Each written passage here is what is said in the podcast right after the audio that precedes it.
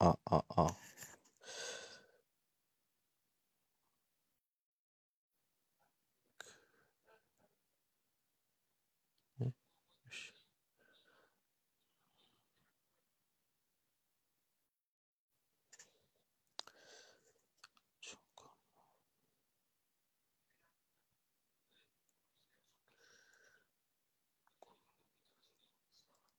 하나, 둘, 셋.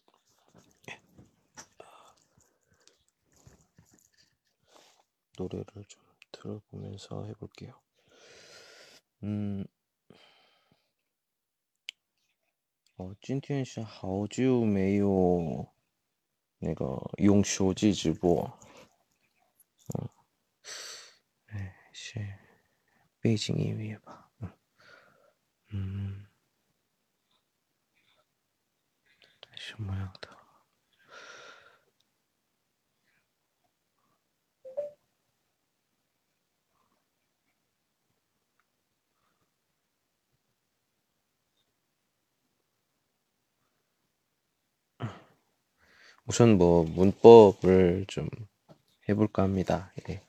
어, 표준 한국어 제3권의 17과, 예, 17과. 재미있어요. 예, 신사임당 예, 5만 원짜리에 있는 그 얼굴이죠. 예. 참. 그런데 자 어, 오늘은 좀 특별히 한국어로 한국어로 한번 문형 설명을 좀 해볼게요. 오랜만에 모국어를 쓰니까 아, 참 재미있을 것 같아요. 예.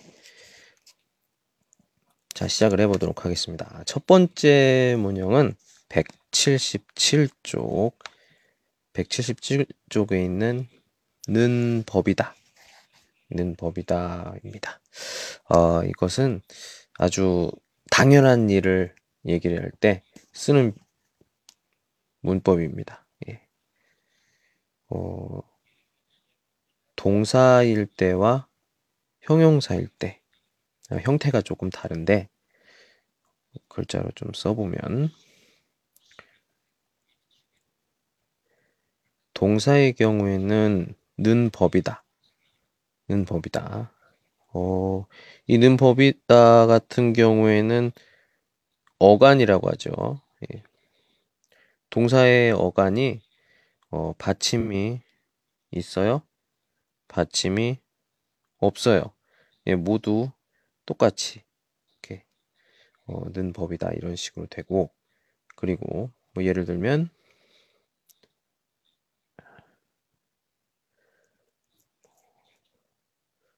음,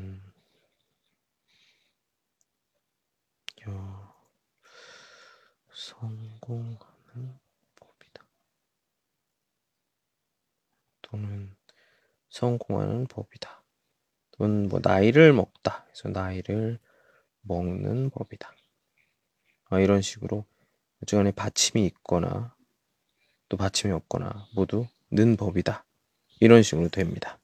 어, 우리 그 표준 한국어 3권에는 동사에 대한 표현만 나와 있는데 형용사도 같이 쓸 수가 있어요. 형용사의 경우에는 우리가 그 은 법이다. 또는 받침이 없는 경우에는 니은 법이다. 예, 이런 식으로 예, 어, 표현을 어간의 어떤 형태에 따라서 다르게 표현을 합니다. 그리고 우리가 볼 수 있는 그 있다 없다 표현 있죠? 우리가 있다 없다 뭐 맛있다 맛없다 재미있다 재미없다 같은 이렇게 있다 없다의 표현 같은 경우에도 우리가 는 법이다 는 법이다를 사용을 해서 이렇게 표현을 하게 됩니다.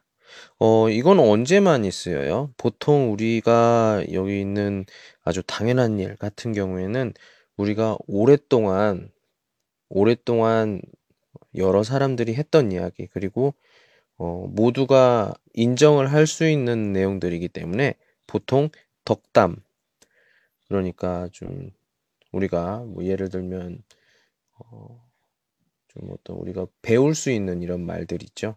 속담 같은 이런 말에 어, 인용을 하거나 이럴 때 많이 쓰입니다. 지금 우리 책에 있는 대화들을 보면서 얘기를 해볼게요. 자, 1번. 첫 번째입니다. 김 박사님은 언제 봐도 겸손해요. 자, 우리 밑에 나와 있죠? 예. 겸손하다. 우리가 예의를 굉장히 갖춰서, 음, 다른 사람이 굉장히, 와, 이 사람이 정말 예의가 바르다. 또는 어, 자기가 어, 예를 들어서 어떻게 뭐 잘난 척을 할 수 있는 상황에서도 좀 그런 예의 있게 이렇게 표현한다는 거.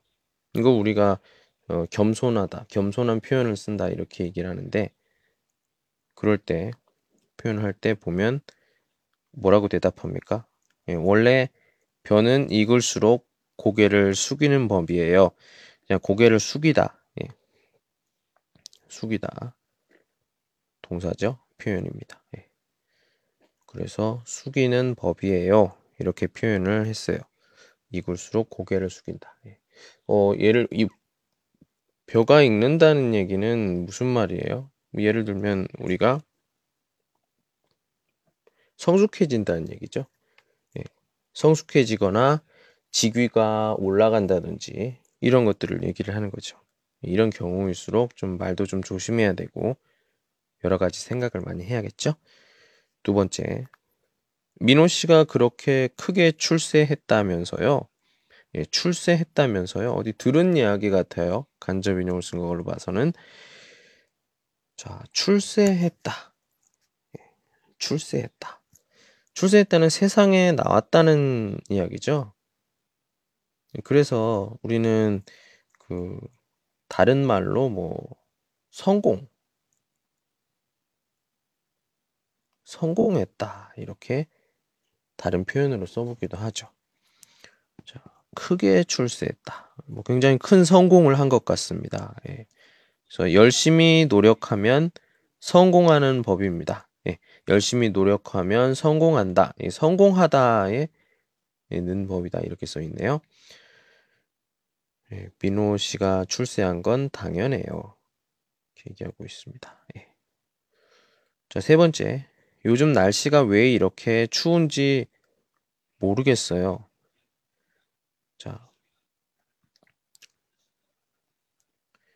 어, 지금 이, 이렇게 말을 하는 사람의 경우에는 지금 이 날씨가, 날씨를 어떻게 느끼는 것 같습니까? 굉장히 그 춥다고 느끼는 것 같아요. 그죠? 예. 왜 이렇게 추, 추운지 모르겠어요. 어, 어떤 추운 뭐 이유?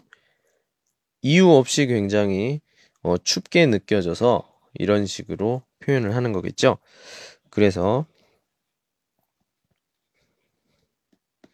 대답을 합니다. 원래 여름은 덥고 겨울은 추워야 하는 법입니다. 어, 여기에 아어여야 하다 문법을 썼네요. 예, 인가의 표현을 쓰는 예. 어, 이렇게 다른 문법 아야 하다로 이렇게 표현을 해볼 수가 있네요. 자, 그렇죠. 예, 다음 네 번째 영수 씨는 왜 그렇게 오만한지 모르겠어요. 예, 오만하다. 어, 잘난 척을 한다. 자기 아까의 그 겸손하다의 표현 그 표현과 반대되는 표현이라고 볼 수 있죠. 예. 오만하다.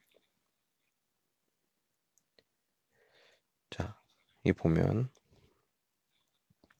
원래 빈수레가 요란한 법입니다. 빈수레, 우리가 물건을 옮기거나 할 때 쓰는 어떤 큰 도구는 아니고 어떤 음, 우리가 뭔가를 옮길 때 쓰는 이동 수단이라고 하게 되고 수단이라고 방법이라고 볼 수가 있겠네요. 예. 우리가 공사장이나 이런 곳에서 또는 농촌에서 많이 볼 수 있는 수레죠. 예. 요란하다라는 말은 여기는 나와 있는 아래 나와 있는 뜻처럼 예. 굉장히 음, 뭐 적은 일에도 굉장히 과장된 뭐 몸짓이나 과장된 어떤 표현을 하거나 이럴 때 굉장히 요란하다라는 표현을 많이 쓰죠. 예, 빈수레가 요란하다. 이것도 한국에서 있는 하나의 그 속담, 속담이라고 볼 수가 있습니다. 예. 자. 다음 다섯 번째. 이번 일은 정말 꼭 성공할 거라고 믿었는데, 이제 어떻게 하지요? 성공할 거라고 믿었는데, 느, 여기서 는데는 주안저 넣어주고 쓰는, 예. 그때 쓰는 는데, 믿었다. 샹신, 샹신 씨 뭐야? 뭘 믿었어요? 예. 这件 시칭 2번 2번 일이 성공 어떤 결과가 이렇게 성공할 것이라고 아, 믿었는데 좀 결과가 다르게 나온 것 같아요. 그래서 이제 어떻게 하지요? 우리 여러분들 많이 쓰는 말이죠. 어떻게 예. 그때 어떻게 하지요? 너무 낙심하지 마세요. 오르막이 있으면 내리막도 있는 법이니까요. 아, 법이다 뒤쪽에 다른 또 문법을 써볼 수도 있군요. 예. 이니까요. 자, 그 이거는 어떤 표현입니까? 한국 사람들이 많은 많이 쓰는 이런 그 순서라고 보시면 돼요. 지금 너무 낙심하지 마세요. 그리고 뒤쪽에 오르막이 있으면 내리막도 있는 법이니까요. 이니까 이거 니까 뭐예요? 니까는 우리가 이유 근거를 얘기할 때 쓰는 니까 이 문법이죠. 어? 왜 이게 뒤쪽에 있지? 앞에 있어야 되는 거 아니야? 뭐 오르막이 있으면 내리막도 있는 법이니까 너무 낙심하지 마세요. 이렇게 얘기할 수 있죠. 근데 보통 한국에서는 사람들이 이야기를 할 때 이유를 뒤쪽에 놓으면 조금 더 어, 내가 말을 하는데 좀 더 사람들이 수긍을 하거나 이해를 하거나 이 그러니까 동의를 할 수 있는 그런 어, 가능성이 좀 더 높아지죠. 그래서 우리 한국 사람들은 이야기를 할 때 이유를 나중에 얘기하는 경우가 많습니다. 네, 이렇게 이렇게요. 그러면 좀 우리가 이야기를 들었을 때 좀 더 이유가 그 어떤 이 말을 하게 된 근거가 조금 더 인상에 남겠죠. 네. 취직 시험에 떨어졌습니다. 아. 낙방을 한 거예요. 낙방. 예. 낙방. 원숭이도 나무에서 떨어질 때가 있는 법이에요. 다시 한번 도전해 보세요. 예. 이제 얼마 안 있으면 토픽 시험입니다. 예. 나무에서 떨어지지 않도록 열심히 공부를 해야겠죠? 자. 다음 178쪽에 나와 있는 고보니 또는 고보니까 이렇게 볼 수 있는 이 문법 다시 보도록 하겠습니다. 자, 이번 이 문법의 경우에는요, 어, 앞부분에 고 보니까 그 앞부분, 앞부분은 어, 똥츠, 동사가 오게 돼요.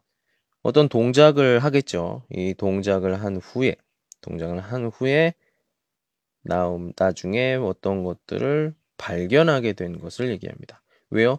아까 얘기했던 것처럼 고 보니까 이제 니까 있죠. 니까. 이 니까는 우리가 어디서 많이 봤어요? 옛날에 그, 어, 방금 전에 했던 그 원인을 나타내는 문법, 그리고 또 나머지 다른, 다른 게 또 뭐가 있죠? 다른 용법이 그죠? 발견하는 거죠, 발견. 앞부분을 행동을 하고 나서 발견하는. 예. 그렇습니다. 그래서 여기 나와 있는 고본이 그리고 괄호 열고 까 이렇게 되어 있는 거예요. 자, 그래서 동작을 한 후에 발견하게 된 것이니까 보통 뒷부분은 과거형으로 끝나게 됩니다. 예. 과거형으로 끝나기 때문에 앞부분에 고본이 앞부분은 벌써 어떤 완성된 완성된 그 상태는 동작을 얘기하는 것이기 때문에 과거형이 올 필요가 없죠. 이렇게 볼 수 있습니다. 자, 그리고 보니 하니까 또 생각나는 다른 문법이 또 있죠. 다 보니. 다 보니. 예. 자, 차이를 좀 보도록 하겠습니다. 근데 모두가 발견을 하는 그런 문법이죠. 니까 있는 거 보았을 때.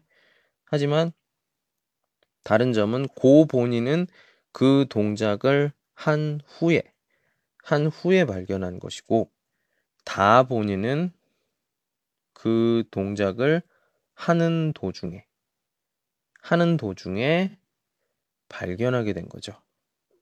고 본인은 하고 나서 하고 나서 끝나고 발견하게 되는 거고 그 차이를 알 수가 있습니다. 그러니까 발견하게 된 시간이 좀 다르다는 거죠. 고 본인은 끝난 후에 다 본인은 하다가 예, 알아두시고 하나씩 보도록 하겠습니다. 1번 아 문수 씨 참 괜찮은 사람이지요. 괜찮은 사람이지요. 괜찮은 사람. 괜찮은 사람은 좀 어떤 사람을 괜찮은 사람이라고 할까요? 네. 그래요. 그 괜찮은 사람은 보통 사람. 예, 모두가 좋아할 만한 사람은 예, 보통 사람이죠. 예, 보통 사람일 때 우리가 괜찮은 사람이다 이렇게 얘기하죠. 예, 너무 강하지도 너무 약하지도 않고 중간. 아, 네 만나고 보니 예 만나고 보니 이건 만났어요. 예 만났습니다. 만나고 보니 정말 호감이 가던데요. 네. 대부분의 상황에서 우리가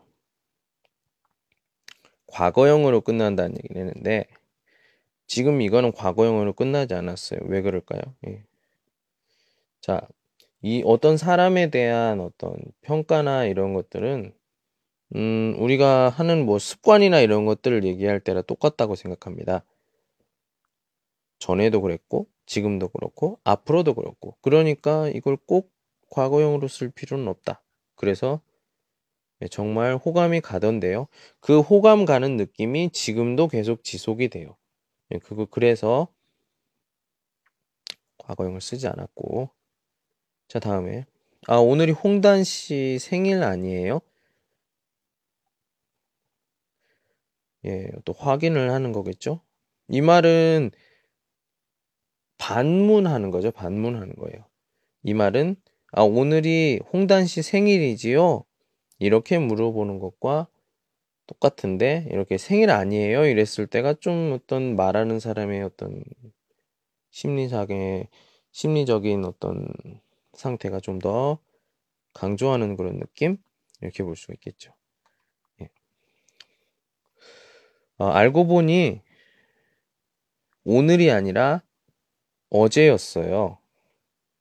부슈찐티엔, 조티엔 이렇게 얘기를 하네요. 알고 보니 예, 알다 모르다 역시 동사입니다. 여러분 알아두시고요. 자, 다음. 사업이 잘 되신다면서요. 사업이 잘 되신다면서요. 사업이 잘 되다. 어떤 뭐 순리 순조롭게 음, 순조롭게 일이 잘 진행이 되고 예, 뭐 돈도 많이 벌고 이럴 때 우리가 사업이 잘 된다 이렇게 얘기하죠. 네, 처음엔 걱정을 많이 했는데 막상 시작하고 보니 할만합니다. 예, 시작하다, 예, 시작하고 보니 할만합니다. 그러면 이거는 지금도 그렇다는 얘기죠. 예, 지금도 괜찮다. 예. 네 번째, 혹시 내 책 못 보셨어요? 버스에서 내리고 보니 책이 없네요. 예. 자.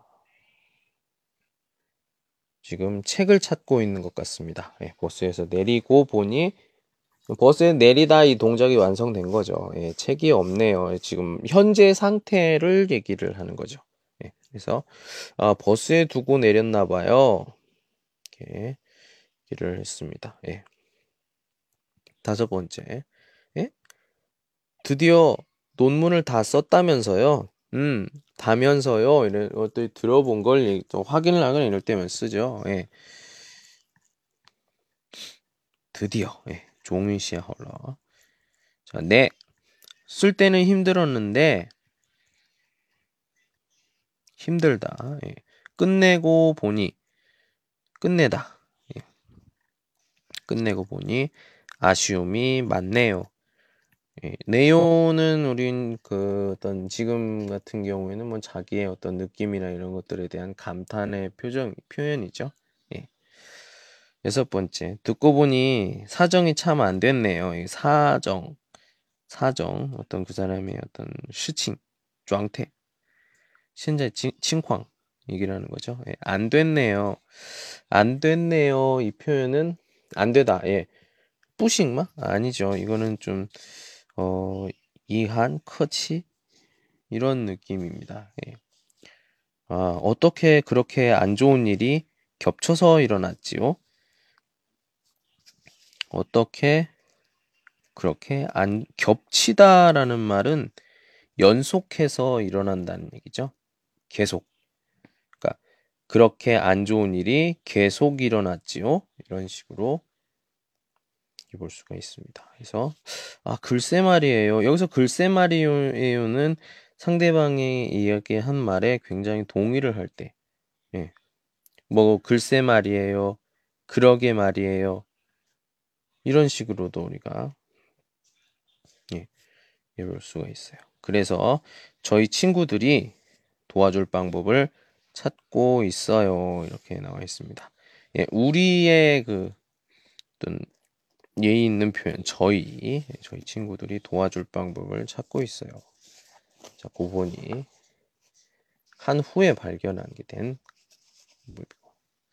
자, 이번엔 두 세 번째 문법 듯이 듯하다 이 표현인데요.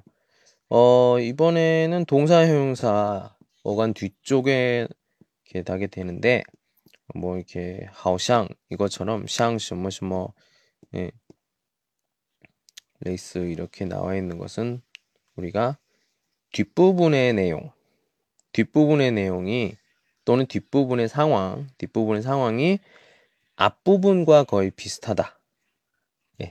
예. 어, 앞부분은 그러니까 뒷부분의 어떤 상황, 상황에 대한 보이는 것들, 이런 것들을 어, 하나의 비유, 비, 비유로 우리가 얘기해 볼 수가 있습니다. 예, 비유를 하게 된 거죠. 자, 그래서 근데 여기서는 그 과거형도 같이 쓸 수가 있고요. 보통 비유적인 표현에서 많이 쓰이게 됩니다. 그래서 어, 첫 번째 문수 씨는 요즘 어, 바쁜 모양이에요. 얼굴 보기가 얼굴을 보기가 힘드네요. 자, 바쁜 모양이다. 예. 바쁜 것 같아요. 이렇게 어, 슈어돌로 말하는 사람이 추측 추측을 나타내는 거죠. 예. 얼굴 보기가 힘들다. 예. 이런 만나기가 힘들다와 이양 똑같은 말입니다. 얼굴을 보다, 만나다 예, 같은 표현을 볼 수 있어요. 얼굴을 보다.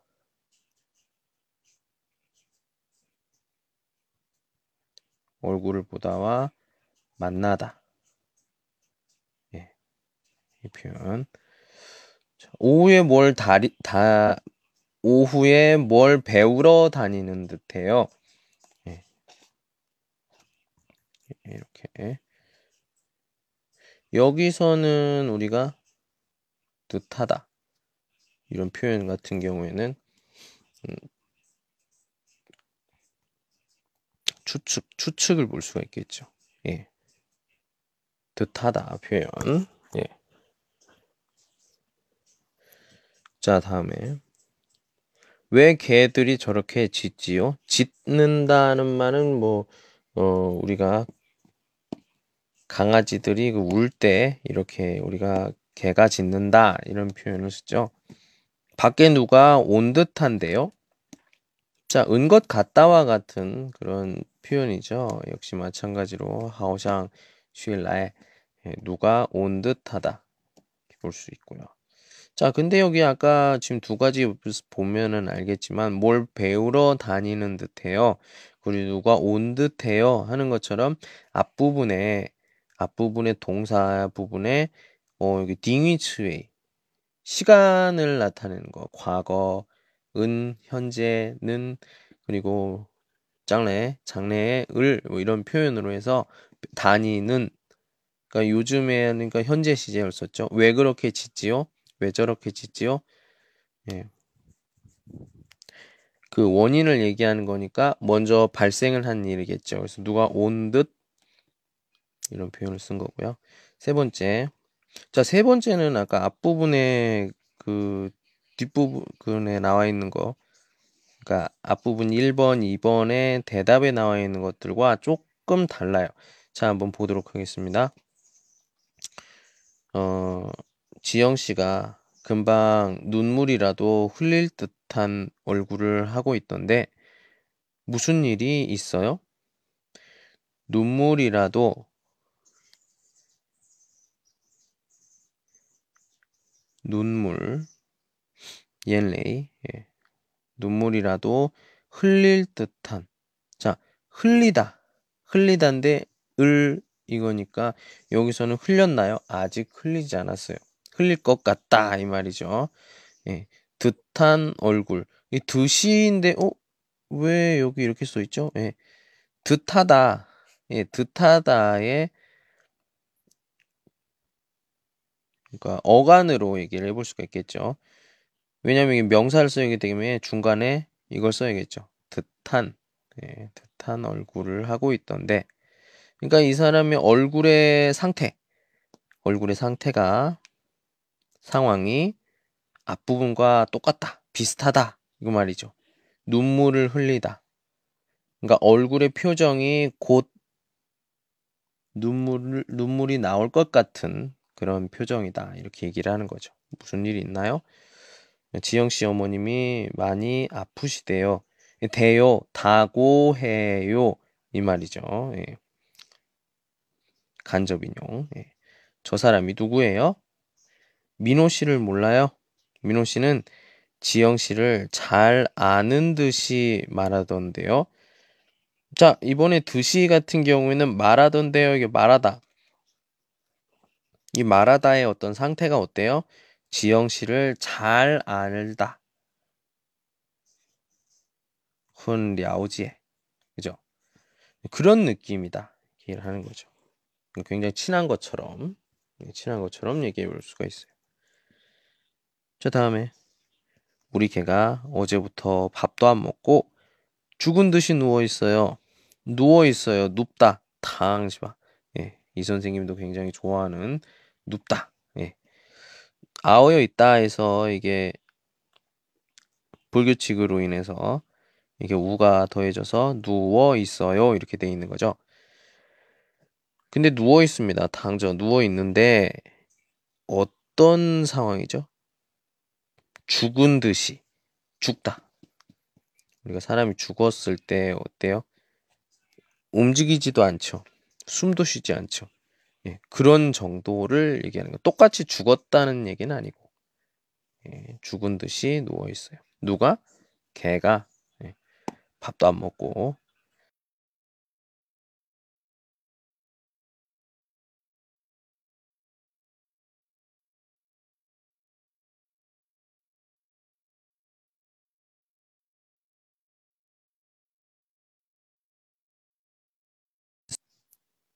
속상해요. 예.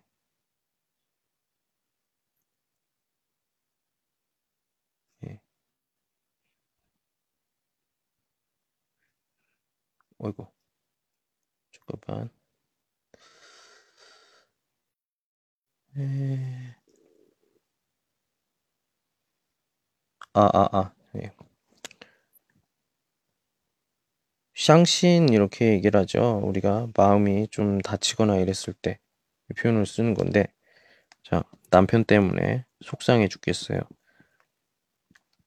샹진 슬러. 예. 술만 마시면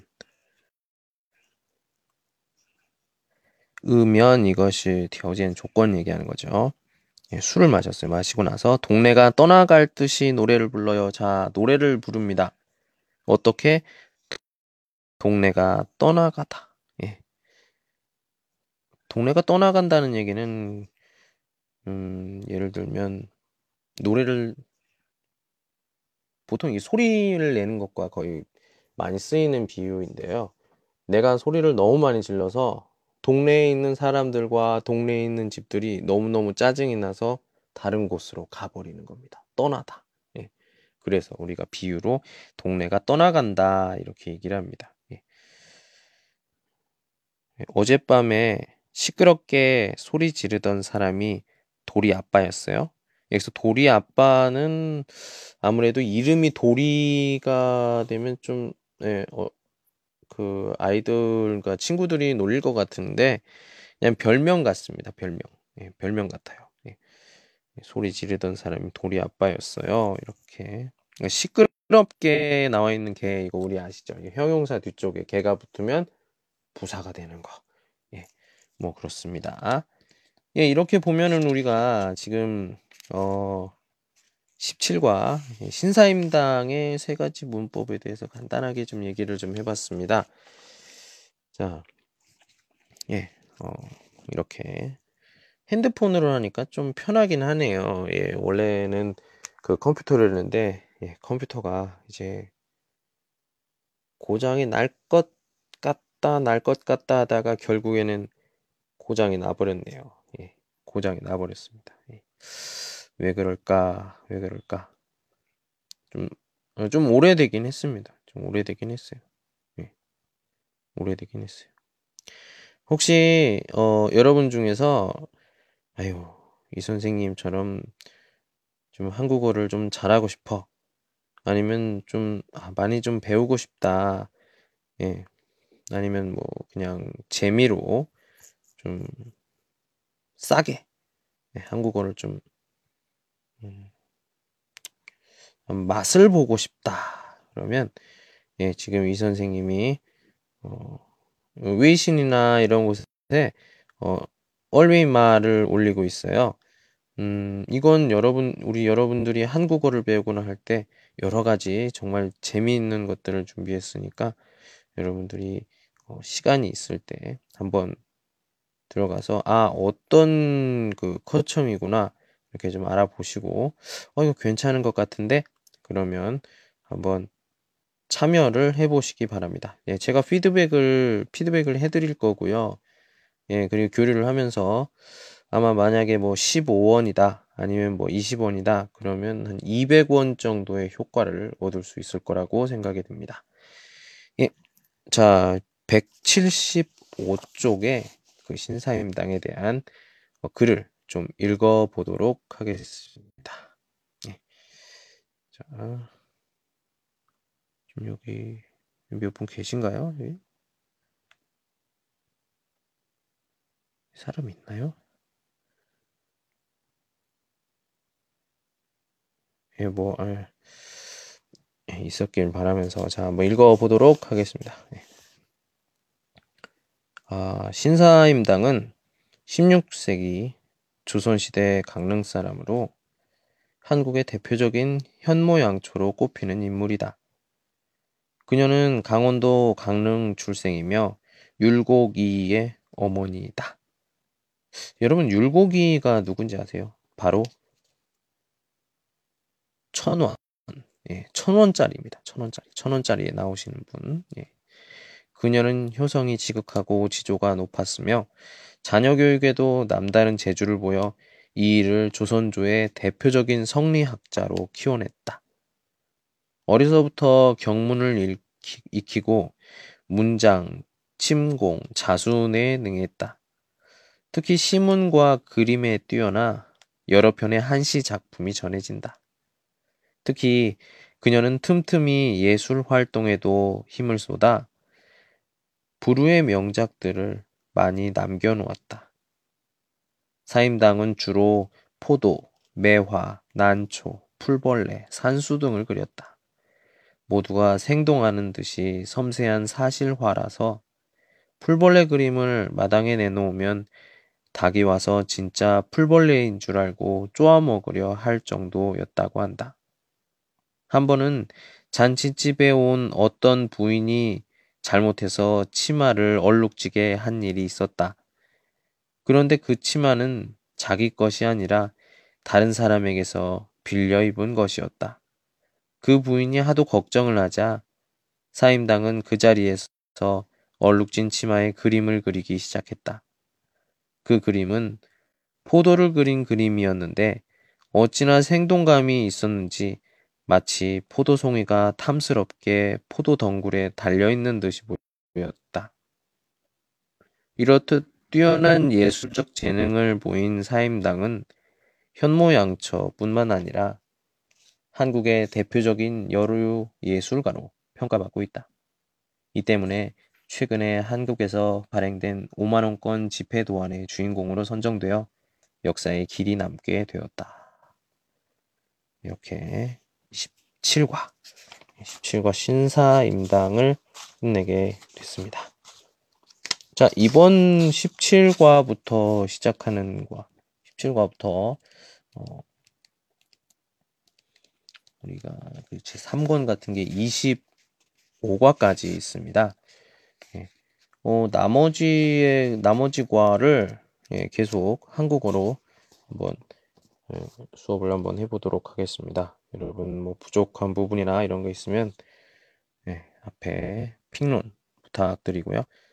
예, 오늘은 여기까지 하도록 하겠습니다. 짧게 짧게 예. 빨리 이 그 표준 한 국어를 끝내고 또 여러분들과 좀 재미있는 이야기 좀 해봤으면 좋겠습니다. 예, 여기까지 할게요. 즐거운 하루 보내시고 내일 봐요. 안녕.